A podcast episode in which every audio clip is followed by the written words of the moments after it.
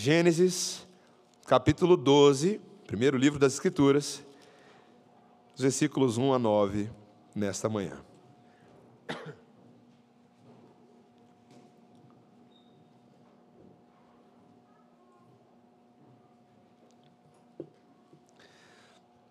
Palavra do nosso bendito Deus, para a igreja, alimento seguro, firme, que certamente haverá de nos nutrir, nos encorajar e animar nessa manhã. Ela diz assim, a partir do versículo 1.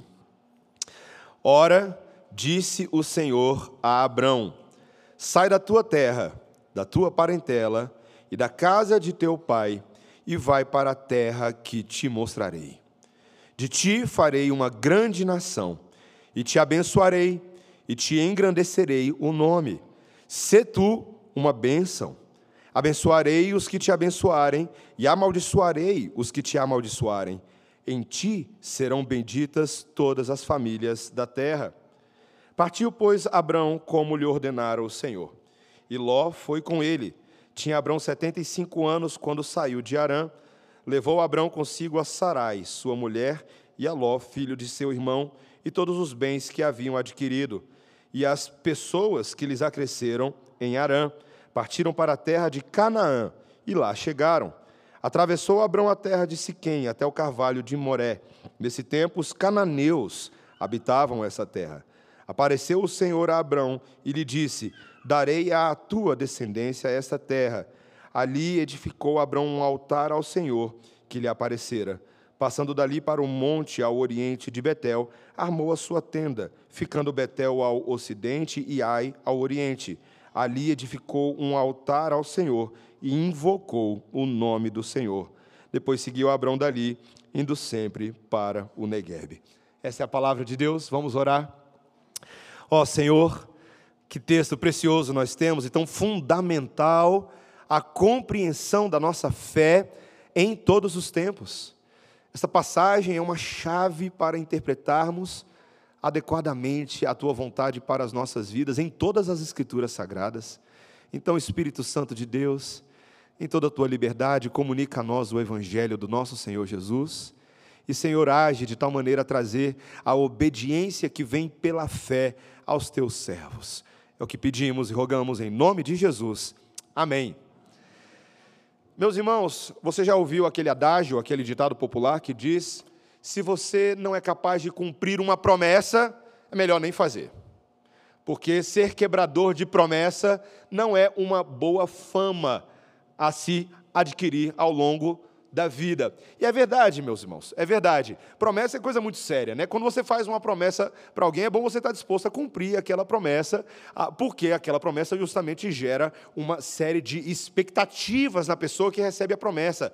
Será que, eu lembro, né, quando eu era criança, meu pai havia prometido que nós faríamos uma viagem ah, num fim de ano, e aí, a partir do momento que o meu pai anunciou que nós íamos fazer a viagem, eu comecei a cobrar o meu pai todos os dias se já estava chegando a hora da viagem certo? Então, criança funciona assim. Minha filha Melissa, quando a gente fala que a gente está indo para a casa de alguém, ela logo começa. É muito longe, papai? Já estamos chegando, papai? Ah, aqui que é a casa, papai? Às vezes falta 30 minutos ainda para chegar, mas ela está com aquela expectativa de que a coisa vá acontecer, porque o papai falou que vai acontecer. E é bom eu cumprir, né?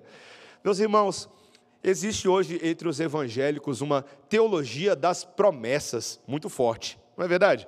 Existem muitas pessoas que se agarram àquilo que elas julgam que Deus tem prometido para elas de uma maneira muito pessoal, e elas fazem disso o moto pelo qual elas vivem. Inclusive, existe até festival de música evangélica chamado Festival das Promessas, não é? Meus irmãos, mas eu, eu tenho um receio de que nós não compreendamos bem o que são as promessas do Senhor. Veja, eu não estou falando que não exista uma dimensão de bênção pessoal na maneira como Deus cuida de nós. Mas, meus irmãos, às vezes esse, essa compreensão falha, distorcida de promessas que os crentes têm, é como se a vida evangélica, a vida cristã, fosse uma caixinha de promessas. Presta atenção, eu acho que você já fez isso antes, talvez, ou alguém na sua família.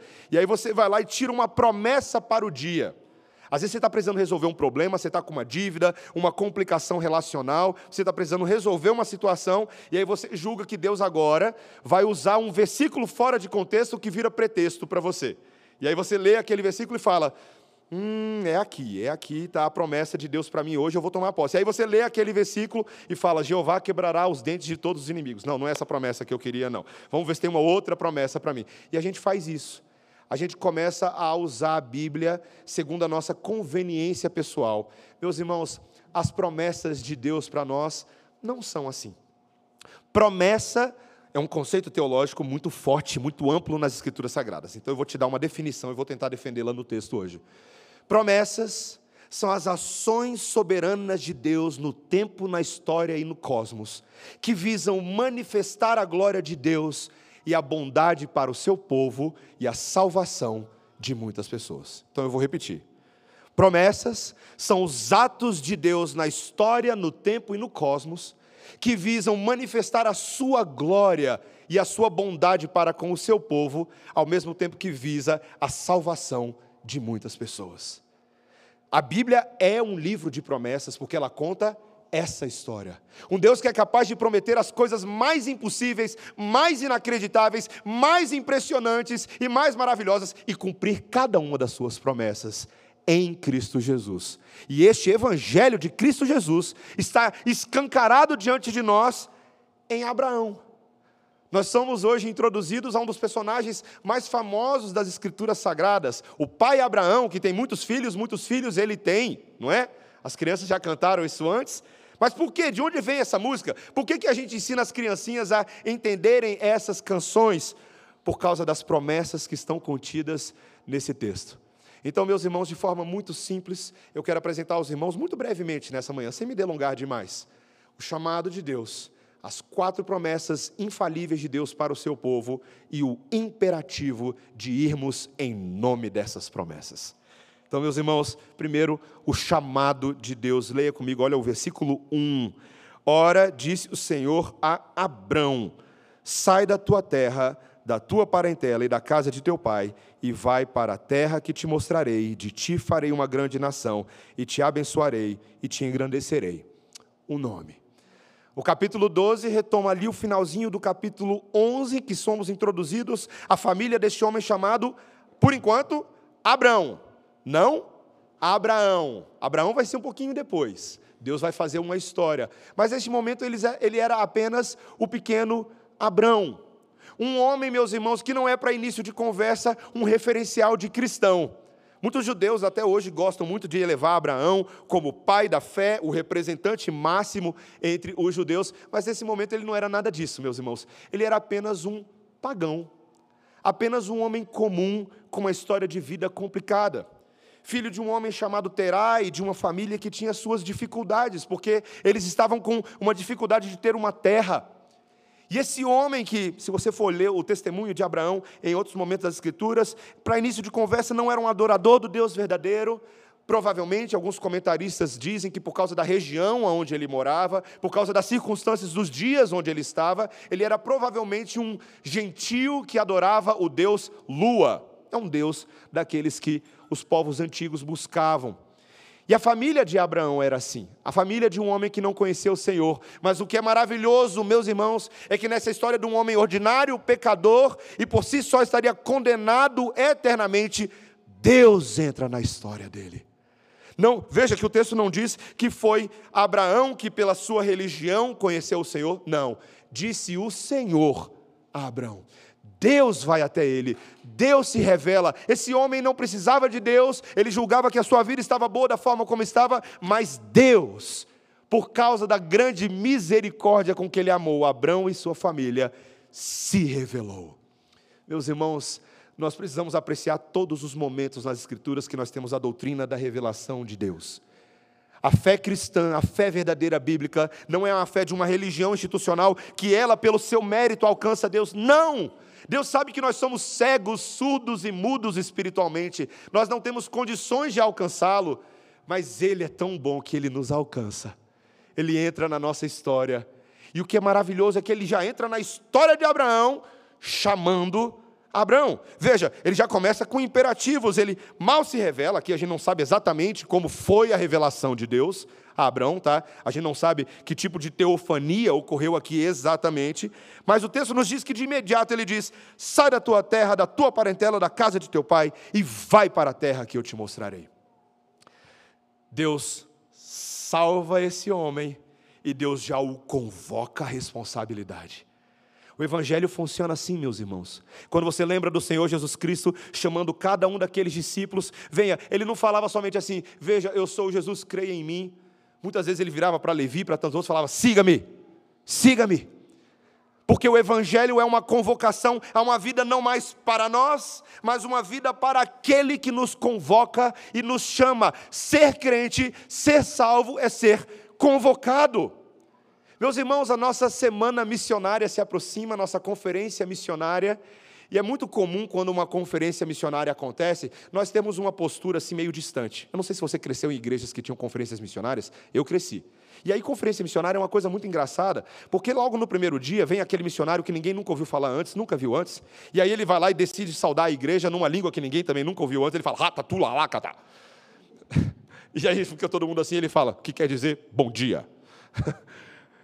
E você vai ouvindo aquele assunto e aquela coisa parece muito longe de nós. Meus irmãos, a missão de Deus não está longe de nós. A missão de Deus é atribuída a nós no dia que você foi salvo pelo sangue de Jesus. No dia que você foi convocado pelo Santo Deus de toda a terra, você foi chamado por Deus para segui-lo, para anunciá-lo, para proclamar as virtudes daquele que te removeu do tremedal de lama das trevas para a sua maravilhosa luz. É com você e é comigo. O texto vai nos lembrar que a história de Abraão é muito parecida com a nossa, meus irmãos. Nós estávamos perdidos, mas o grande amor de Deus em Cristo está nos responsabilizando. Nesta manhã, o chamado do Evangelho é um chamado à proclamação, a viver e a seguir o Cristo que nos convoca. Então a primeira coisa, meus irmãos, é você perceber esse elemento de convocação. Você se percebe alguém convocado? Você se percebe como um soldado nas trincheiras de batalha em favor do Espírito Santo? Você está com a armadura completa aí? Você está trajando todos os itens, desde o capacete, a couraça, os calçados, o escudo da fé e a espada do Espírito, que é a palavra de Deus. É contigo, meu irmão, e é comigo, é conosco. É uma convocação muito séria. E Abraão aqui estava sendo introduzido, chamado para dentro.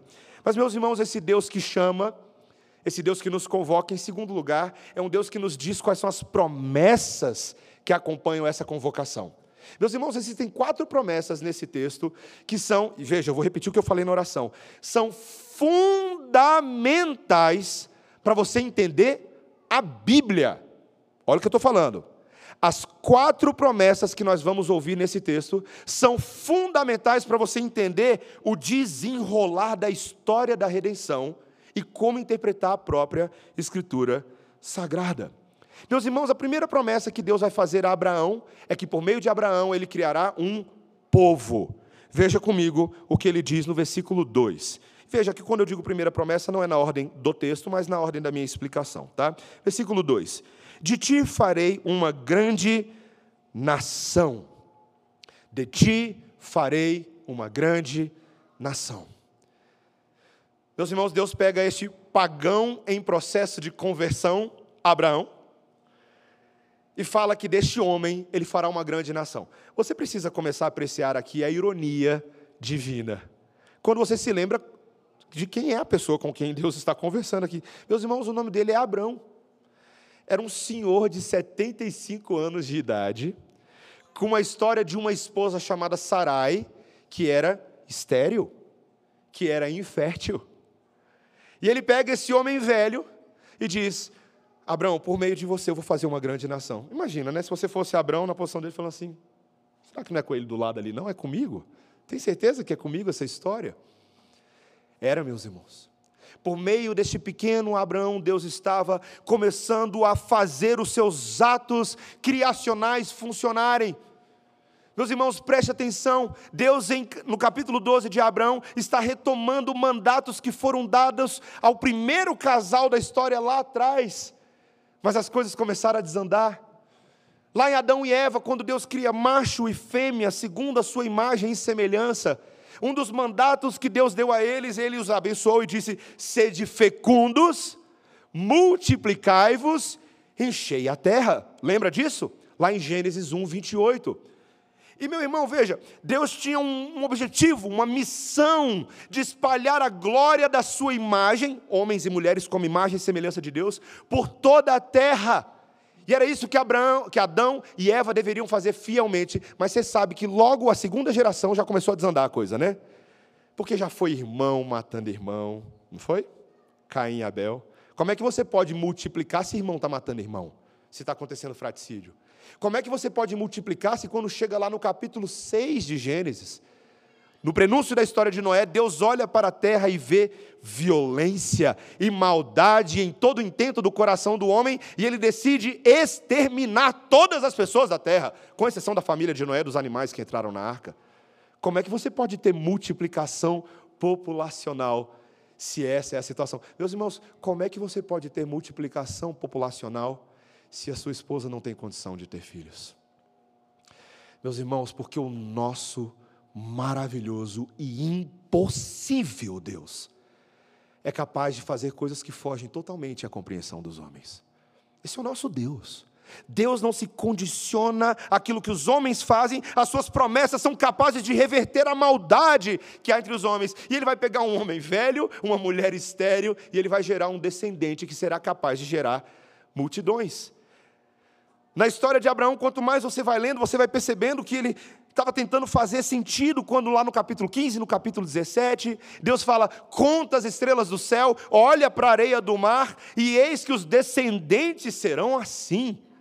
Quando você chega lá em Êxodo e você vê aquela multidão de milhões de israelitas na terra de Gozen, que obviamente depois se tornariam 430 anos escravos no Egito, mas veja, Deus cumpriu mas, meu irmão, minha irmã, você sabe muito bem que a promessa que Deus estava dando a Abraão de um povo não era uma promessa apenas de um povo étnico. Porque nós lemos hoje em Gálatas, capítulo 3, nessa manhã, que os descendentes de Abraão, os filhos de Abraão, são aqueles que pela fé creem nas promessas que Deus deu a Abraão. Os filhos de Abraão não estão restritos ao território geográfico da Palestina ou de uma área específica, eles se espalham como areia se espalha no seu apartamento quando você volta da praia. Porque o nosso Deus tem espalhado filhos de Abraão. E é sério, eu vou, eu vou retomar a música. Eu sei que as crianças conhecem. Cadê as crianças? Crianças, vocês estão aí? Levanta a mão, as crianças. Pode levantar a mão. Vocês já ouviram essa música antes? Já ouviram? A música do Pai Abraão? Ela diz assim: Pai Abraão tem muitos filhos, muitos filhos ele tem. Eu sou um deles, você também. Louvemos ao Senhor. Aí começam os gestinhos, né? Nós somos filhos de Abraão, porque o Senhor tem feito para si um grande povo de toda língua, tribo e nação. Já contei essa história inúmeras vezes, mas quando eu estava no seminário, ali logo nos primeiros dias, nós percebemos que tinha mais estrangeiro no seminário que eu estudava nos Estados Unidos do que americano. Eram 180 alunos e mais da metade eram estrangeiros, e a gente teve uma, um luau ali, um, um jantar das nações, cada um trouxe um prato típico do seu país, e tinha coisas ali, meus irmãos, que eu não queria. Eu, tinha coisa que eu acho que se eu fosse comer ia latir para mim de volta. Né, os coreanos comem umas coisas assim que a gente. Né? Mas, meus irmãos, a gente comeu aquelas comidas diferentes, e em um certo momento o nosso professor de missões disse: agora nós vamos cantar um cântico. Todo mundo conhece um cântico que tem em todas as línguas. E ele disse que era um cântico assim, não precisa cantar não, eu vou cantar para você, ó. Pai, eu te adoro, minha vida eu te entrego, como eu te amo. E aí depois ele fala, Jesus, eu te adoro, e depois Espírito, eu te adoro. Meus irmãos, esse é um dos cânticos mais traduzidos para todas as línguas. E ali, no seminário, nós cantamos esse cântico em pelo menos 36 línguas. 36 línguas. Cada um foi, um cantando. Tinha língua que eu nunca nem tinha ouvido, meus irmãos. Tinha lá uma irmã que falava gaélico. Ela era lá do, de uma região da Irlanda que se falava a língua dos elfos. meus irmãos, eu achei aquilo tão engraçado, mas tão bonito. Porque Deus cumpre a promessa de fazer para si um povo. Você sabia que nós estamos aqui porque a promessa deu certo? Você sabia que nós somos uma composição? E aqui tem brasileiro, tem gente do Malau e tem gente da Suíça. tem gente dos Estados Unidos. Porque Deus está fazendo valer aquilo que Ele promete. O seu povo é diversificado culturalmente, o seu povo se multiplica, o seu povo cumpre o mandato cultural de espalhar a semente santa de Deus. E é por isso que eu e você temos que botar a gente no mundo. E botar a gente no mundo não é somente no sentido biológico, é sobretudo no sentido discipulativo e espiritual, é criar filhos de Deus, segundo a imagem e semelhança de Deus em Cristo Jesus. É o nosso chamado. Deus está fazendo para si um povo. Segundo lugar, Deus está fazendo para si um povo que tem um lugar. Veja que ainda no versículo 1, eu estou me atendo principalmente a esses versículos. Ora, disse o Senhor a Abraão: sai da tua terra, da tua parentela e da casa de teu pai, e vai para a terra que te mostrarei. Meus irmãos, você conhece que para Abraão aqui, agora, à medida que você vai entendendo o momento, a coisa é complicada. Porque Abraão e sua família já eram uma família de nômades em transição, em movimento. E Deus está falando: veja, eu quero que você saia da terra dos seus pais, da sua zona de conforto, aonde a sua família está, o seu local de identidade, para você ir para a terra da minha identidade, a terra que eu te mostrarei. Meus irmãos, Deus prometeu uma casa, um lar para o povo dele. É um tema complicado nas Escrituras, porque você conhece o que aconteceu lá em Gênesis. Gênesis começou bem, mas lá no capítulo 3 veio a maldição por meio de Adão e Eva, que comeram do fruto que Deus havia dito para que não comessem da árvore do conhecimento do bem e do mal. E uma das maldições que veio, veio várias maldições, vários pronunciamentos de Deus, de que a mulher teria multiplicação das suas dores, de que o, o trabalho seria suado, de que a terra, a terra produziria cardos e abrolhos. Mas uma das maldições que Deus disse é que Adão e Eva, a partir daquele momento, estavam banidos do Éden. Eles não tinham mais aquele local aonde Deus vinha e se encontrava com eles, não, eles foram banidos. E Deus levou tão a sério que o texto nos diz que colocou um anjo com uma espada para impedir que eles retornassem àquele local tão misterioso para nós, aquele encantamento do Éden. Meus irmãos, e desde os dias de Adão e Eva, o povo se tornaria um povo nômade, um povo peregrino. Sabe, quando você tem um país como o Brasil, não sei se você entende isso, mas nós temos, dentro de uma nação, nós temos outras nações. Uma dessas outras nações que existe é a nação dos ciganos. Você já ouviu falar dos ciganos? Quando a gente fala sobre missões, é muito importante você falar sobre aqueles povos que não têm moradia fixa. Como é que você alcança um povo que está se movimentando o tempo inteiro? Meus irmãos, curiosamente, a história de Abraão nesse momento não era tão diferente. Deus os chamaria para andar, mas os chamaria para andar em direção a um local certeiro e fixo. Você sabe muito bem que Deus estava ali dando um protótipo, uma Canaã, um local que, e eu quero que você aprecie a ironia disso, um local que neste momento seria habitado por inimigos, porque quando Moisés estava escrevendo o livro de Gênesis e registrou aqui, veja, olha um pouquinho para frente comigo aí, no versículo 6, olha o que ele diz: Atravessou Abraão a terra de Siquém, a, a terra até Siquém, até o carvalho de Moré. Nesse tempo, os cananeus habitavam essa terra. Você viu essa informação aí? significa que Moisés está registrando a história de Abraão para um povo israelita que estava na iminência de entrar na terra prometida. Ele fala: os cananeus habitavam aquela terra, mas Deus já estava dizendo que essa terra de inimigos seria a terra de moradia do povo de Deus. Meus irmãos, que encorajamento, que forma maravilhosa de Deus falar: veja, eu sei que está difícil a situação, mas o Senhor tem lugar para nós. E você e eu sabemos muito bem que essa Canaã era só um protótipo.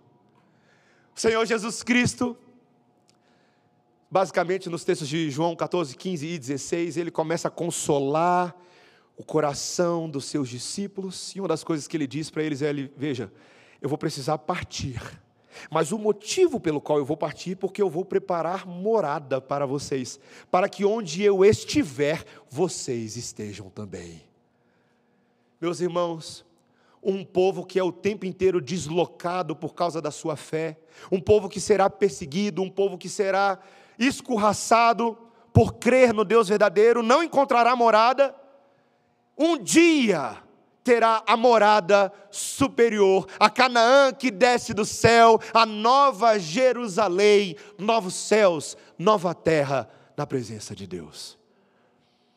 Meu irmão, minha irmã, isso deveria ser um grande encorajamento para você, sabia? É sério, eu estou falando de forma bem prática. Às vezes o aluguel fica meio salgado, não fica? Do AP? O condomínio aumenta, taxa extra, você fala assim: quem vai morar nessa cidade de Brasília? Existem pessoas que estão aí atrás do sonho da casa própria e fazendo dela o grande fim da sua vida. Enquanto eu não tiver uma casa minha, uma casa própria, neste mundo não serei feliz. Meus irmãos, a gente nunca deveria se acostumar demais com esse mundo da forma como está, porque eu e você somos chamados para sermos peregrinos pessoas que estão se movimentando rumo a algo maior, uma cidade que não é construída por mãos humanas, cujo arquiteto é o próprio Deus. Foi com essa convicção que Abraão saiu da sua terra e falou: Eu já não tenho moradia, mas Deus prometeu me dar uma terra. Nós devemos ter essa convicção, meus irmãos. Ela consola, ela conforta Falando de missões, ela é uma pregação que ajuda todos aqueles que estão sendo movimentados, jogados de lado, a lembrarem: calma, descansem no Senhor, que tem prometido para o seu povo, em todos os tempos, uma terra na presença dEle. E meus irmãos, a terceira promessa é essa: a presença protetora de Deus. Veja o que ele diz aí, volta em Gênesis capítulo 12, e ele diz no versículo 2: De ti farei uma grande nação e te abençoarei e te engrandecerei o nome. Eu te abençoarei e te engrandecerei o nome. E depois no versículo 3 ele diz: Abençoarei os que te abençoarem e amaldiçoarei os que te amaldiçoarem. Meus irmãos, Deus prometeu não somente que Abraão teria para si um povo que viria da linhagem dele, não somente teria para si uma terra para alocar esse povo, mas também de que Deus os acompanharia em forma de bênção. Abraão, eu serei capaz de abençoar você de tal maneira que todos aqueles que te abençoarem, eu abençoarei, e todos aqueles que te amaldiçoarem, eu também amaldiçoarei. Você sabe muito bem que a história do povo de Deus, desde esse momento, seria uma história complicada com os povos da terra, com os cananeus, com os ferezeus, com os filisteus, com os jebuseus. Todos os povos que têm eus no nome, menos Deus. É isso que ia acontecer. Meus irmãos, esses povos, desde os dias de Abraão, seriam povos complicados. E você sabe muito bem, meu irmão, minha irmã, que havia aqui toda uma linhagem de pessoas que estavam tentando se engrandecer diante de Deus sem Deus. Você lembra bem da Torre de Babel? O que era a Torre de Babel? Senão um grupo de pessoas que se ajuntaram e falaram: vamos ser poderosos, vamos construir para nós uma torre, uma cidade edificada, para projetar o nosso nome. O mesmo ímpeto que havia no coração de Satanás havia no coração dessas pessoas.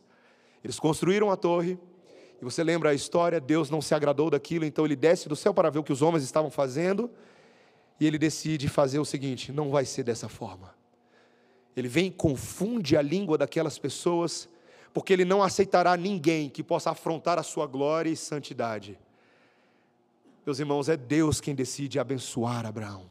É Deus quem decide proteger Abraão. Ele fala: Abraão, vocês vão ser perseguidos no deserto, Aqui, lembre, é o povo de Israel lá no deserto que está ouvindo essas palavras. Mas eu vou abençoar vocês, eu vou cuidar de vocês, eu serei um Deus cuja presença está no meio do povo de vocês. Aquilo que vocês perderam lá no Éden, porque quando perderam a casa também perderam o Deus que vinha na virada do dia e conversava com Adão e Eva. Vocês perderam, mas Deus promete que a sua presença protetora será conosco. Meus irmãos, Deus não é, Deus não é homem para ficar fazendo promessa e não cumprir. Ele queria deixar bem claro, veja, o povo de Israel, logo em seguida, ali no, no Êxodo, receberia instruções para a construção de um tabernáculo.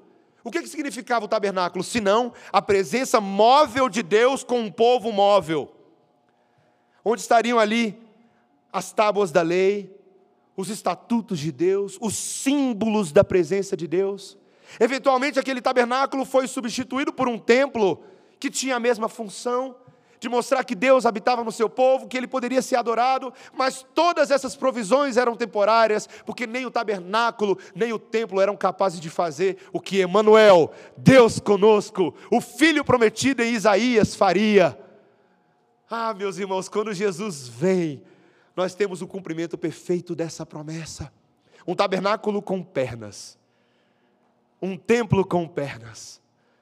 Jesus habitou no meio do seu povo, João diz lá no capítulo 1, versículos 14 em diante, que nós vimos a glória do unigênito do Pai, ele estava entre nós, ele se encarnou. Fico imaginando como deve ter sido gostoso ver o cumprimento da promessa com seus próprios olhos. Zacarias pegando o bebê no colo e dizendo: Pode me despedir, Senhor. Você consegue imaginar a quantidade de pessoas que foram consoladas pela presença real do Messias. Agora, deve ter sido muito difícil também quando ele morreu, ressuscitou e falou que estava indo embora. Eu vou subir. Senhor, tem certeza? Eu vou subir. Mas não se preocupem, porque ainda que eu vá temporariamente, eu enviarei o consolador, o confortador, aquele que nos garantiria: eis que estou convosco todos os dias, até a consumação dos séculos. Ah, meus irmãos, Jesus não mente.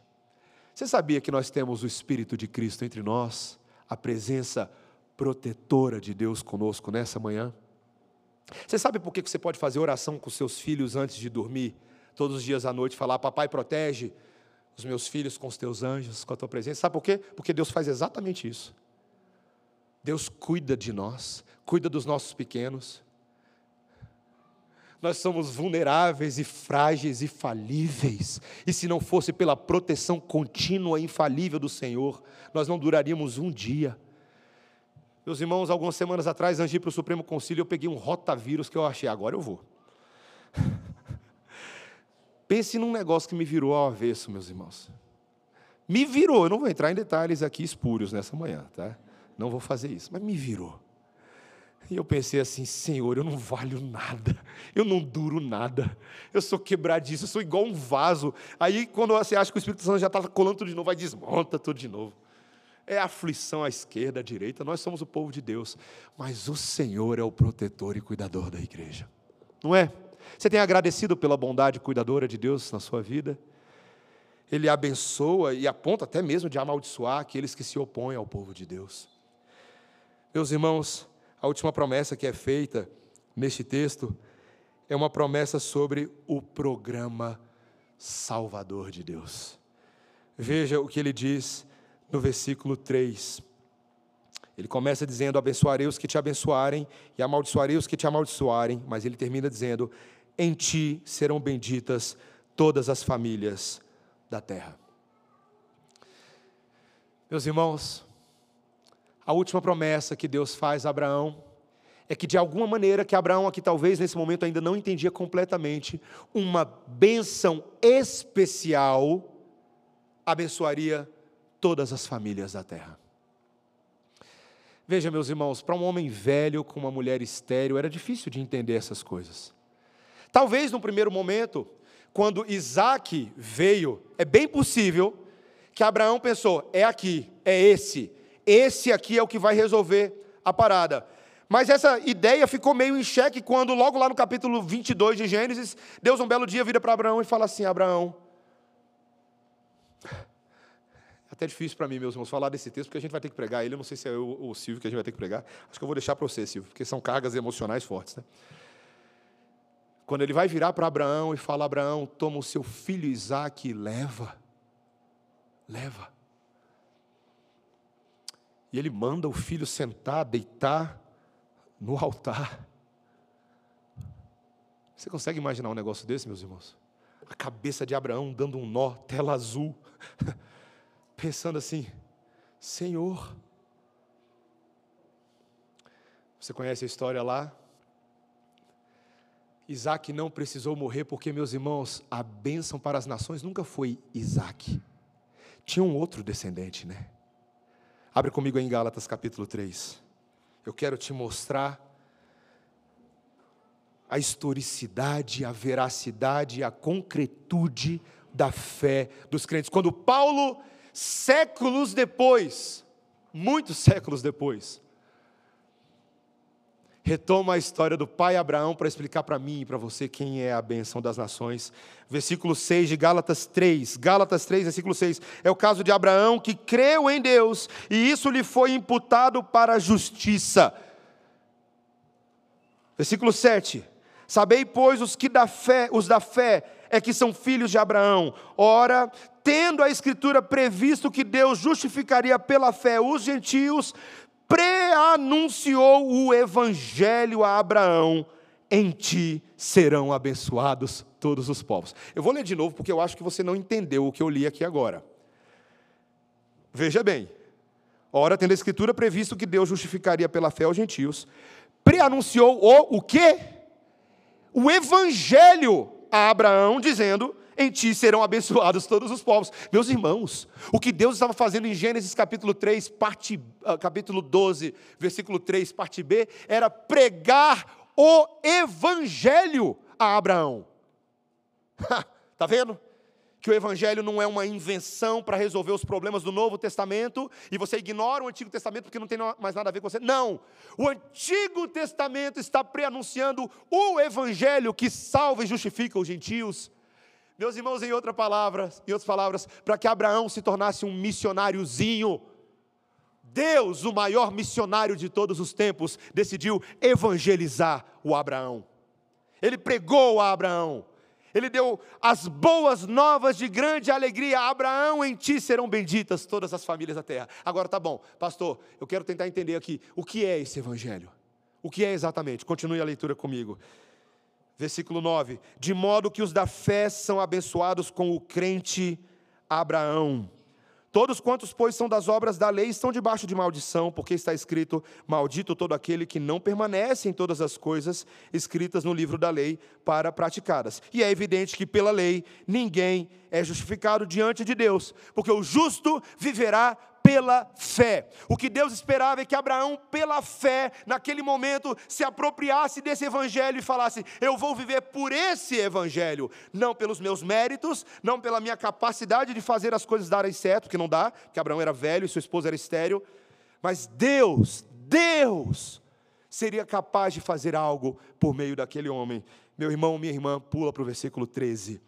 Cristo nos resgatou da maldição da lei, fazendo-se Ele próprio maldição em nosso lugar, porque está escrito: Maldito todo aquele que for pendurado em madeiro, para que a bênção de Abraão chegasse aos gentios em Jesus Cristo, a fim de que recebêssemos pela fé o Espírito prometido. Meus irmãos, não era Isaac, não era Jacó, não era José, não era Moisés, não era Davi, não era nenhum desses. Olha os versículos 15 e 16. Irmãos, falo como homem, ainda que uma aliança seja meramente humana, uma vez ratificada, ninguém a revoga ou lhe acrescenta alguma coisa. Ora, as promessas foram feitas a Abraão e ao seu descendente. Não diz e aos descendentes como se falando de muitos, porém como de um só e ao teu descendente, que é Cristo. Cristo, meus irmãos, o descendente de Abraão, o infalível, o impossível, o inimaginável Salvador dos gentios. Eu e você sequer poderíamos conceber estar aqui presentes nessa manhã, meus irmãos, se o filho de Abraão não tivesse entregado o seu precioso sangue por nós e ressuscitado para nos dar a vida eterna. Ele foi pendurado no maldito madeiro de maldição. Era o que nós merecíamos, era a maldição de Canaã, era o que nós merecíamos. Mas o que, aconteceu então, meus irmãos? Deus fez o impossível. Deus fez uma virgem conceber um ente santo. Deus faz coisas impossíveis. Deus fez um homem não ter pecado algum. Deus faz coisas impossíveis. Deus fez o paralítico andar, Deus fez o surdo ouvir, o cego ver, porque Deus faz coisas impossíveis. Deus pega pessoas que estariam por si só condenadas e Deus as salva com grande amor, porque Deus cumpre promessas impossíveis. Esse é o Evangelho, meus irmãos. Esse é o Evangelho. Se você depois olhar lá na segunda metade de Gênesis capítulo 12, versículos 4 a 9, você vai perceber então que Abraão, quando ele ouve todas essas coisas, naquela terra dos cananeus, andando, passando por Siquém até o carvalho de Moré, o texto nos diz então que Abraão edificou um altar e invocou o Senhor. Na terra dos inimigos, pela fé, Abraão faz um culto a Deus. Ele ouve todas essas coisas e ele cultua ao Senhor da sua esperança. Porque, meus irmãos, peregrinos que estão passando por esse mundo, em missão, são chamados para sedimentar sua missão com culto a Deus. O nome disso aqui é culto missionário. É o que nós estamos fazendo. Todo culto verdadeiro ao Senhor é um culto missionário, e toda missão que é feita em nome do Senhor redunda em culto e adoração. Pastor John Piper, no seu livro Alegre-se os Povos, você precisaria ler esse livro, viu? Sua tese inicial, logo de cara, ele fala: Messias, perdão, ah, missões, não Messias, missões, existem até que a adoração aconteça. Quando a adoração, o culto está acontecendo, é porque as missões cumpriram o seu propósito. Porque o propósito da missão é levar gente de toda tribo, língua e nação a reconhecer e adorar o verdadeiro Deus. Meu irmão, minha irmã, eu te pergunto, como é que você veio parar aqui hoje de manhã? Você descobriu a Deus sozinho? alguém em missão falou do Evangelho para você. Talvez tenha sido seus pais, talvez tenha sido um amigo da faculdade, talvez tenha sido alguém da rua, mas alguém falou. Agora deixa eu perguntar uma coisa para você. Mas como é que foi que eles se converteram? Porque alguém em missão falou para eles. Às vezes um avô, um parente de uma outra cidade, um missionário que veio dos Estados Unidos ou da Coreia do Sul. Agora eu te pergunto, como é que foi que aqueles se converteram? Porque alguém em missão fez exatamente a mesma coisa. E quanto mais você vai voltando à história, você vai ver um monte de gente em missão, porque todas essas pessoas em missão são filhos de Abraão em missão, porque Deus está em missão, meus irmãos. E de... quando Deus age, ninguém pode impedir. Deus não se dará por satisfeito até que todos os eleitos estejam contados entre o seu povo. Ele não vai parar. Tenta. Eu vou ser teimoso, eu vou atrapalhar Deus. Não, não consegue, ele é mais teimoso que você? Não dá conta.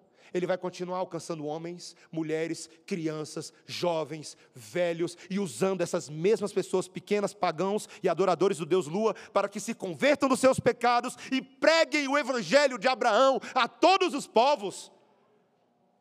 Então, meu irmão, minha irmã, é melhor você entrar nesse barco é agora. Porque é impossível parar esse barco. É impossível.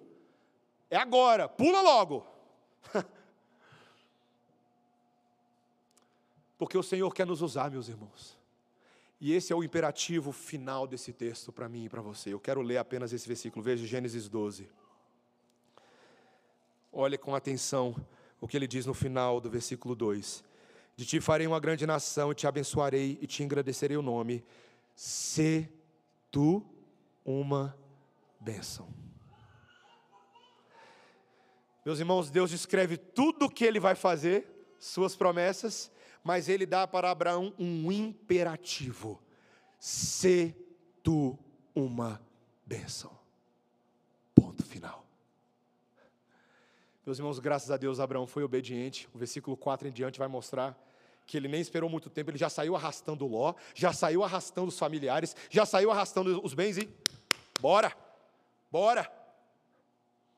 Nós temos uma jornada, nós temos uma missão. Ele estava em pacto, em aliança com Deus, meus irmãos. E aqueles que são apresentados às promessas de Deus precisam cumprir o mandato de Deus. É isso que Abraão faz.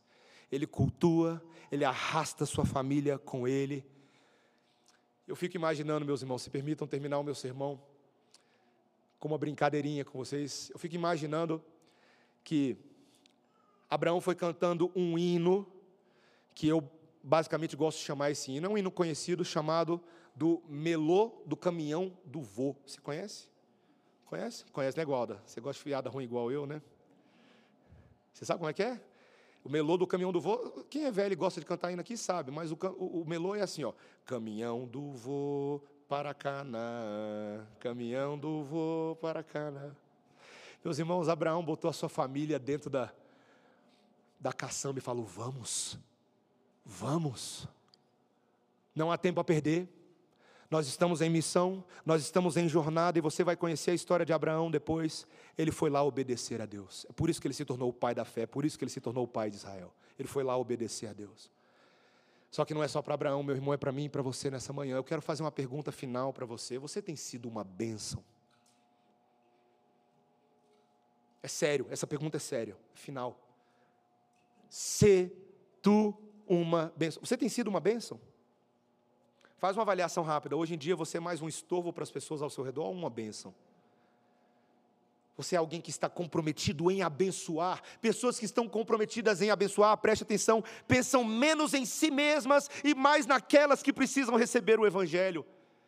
Pessoas comprometidas em abençoar, elas pensam menos em como resolver os seus próprios problemas, mas como se tornar uma solução, uma resposta de oração a outros. Pessoas comprometidas em abençoar não perseguem seus próprios interesses, não são egoístas, não são autocentradas, não pensam na sua justiça própria, mas elas pensam em Cristo, que se doou para que tivéssemos vida eterna e tem feito isso por outros. Pessoas comprometidas a abençoar, elas verdadeiramente serão uma bênção para outros. Meu irmão, minha irmã, faça um compromisso comigo nessa manhã. Na sua vida espiritual, Pare de puxar caixinha de promessas apenas para atender o seu egoísmo. Abrace a caixinha de promessas do Messias. Ele está construindo para si um povo, uma igreja. Ele nos prometeu dar uma terra. Ele prometeu que a sua presença seria conosco. E ele prometeu que na semente de Abraão, em Cristo Jesus, ele abençoaria as famílias da terra. Abrace essas promessas e vai cantando um melô do caminhão do vô. Vai servindo o Senhor, vai adorando, vai cumprindo o chamado de Cristo na vida dos seus irmãos. Amém? Vamos orar, meus irmãos. Senhor Deus, tua palavra nessa manhã é uma santa convocação missionária de promessas para uma vida inteira. Toda a tua palavra, todos os textos bíblicos vão apontar para essas enormes e maravilhosas promessas. A Bíblia inteirinha está amarrada nisso, Senhor. E o objetivo final dessas palavras é que nós nos tornemos uma bênção em Cristo Jesus. Senhor, esse é o teu mandamento, é o imperativo, a gente não pode nem hesitar, Senhor. Então, Senhor, ajuda-nos nessa manhã a abandonarmos o nosso pecado e, pelo poder que há na pessoa de Cristo Jesus, nos tornarmos bênçãos, Senhor, para outros. Senhor, ajuda-nos a amar o teu evangelho. Ajuda-nos a cumprir o teu mandamento, a grande comissão de Cristo. Senhor, ajuda-nos a entender a tua missão e fazê-la por amor e obediência, em nome de Jesus. Amém.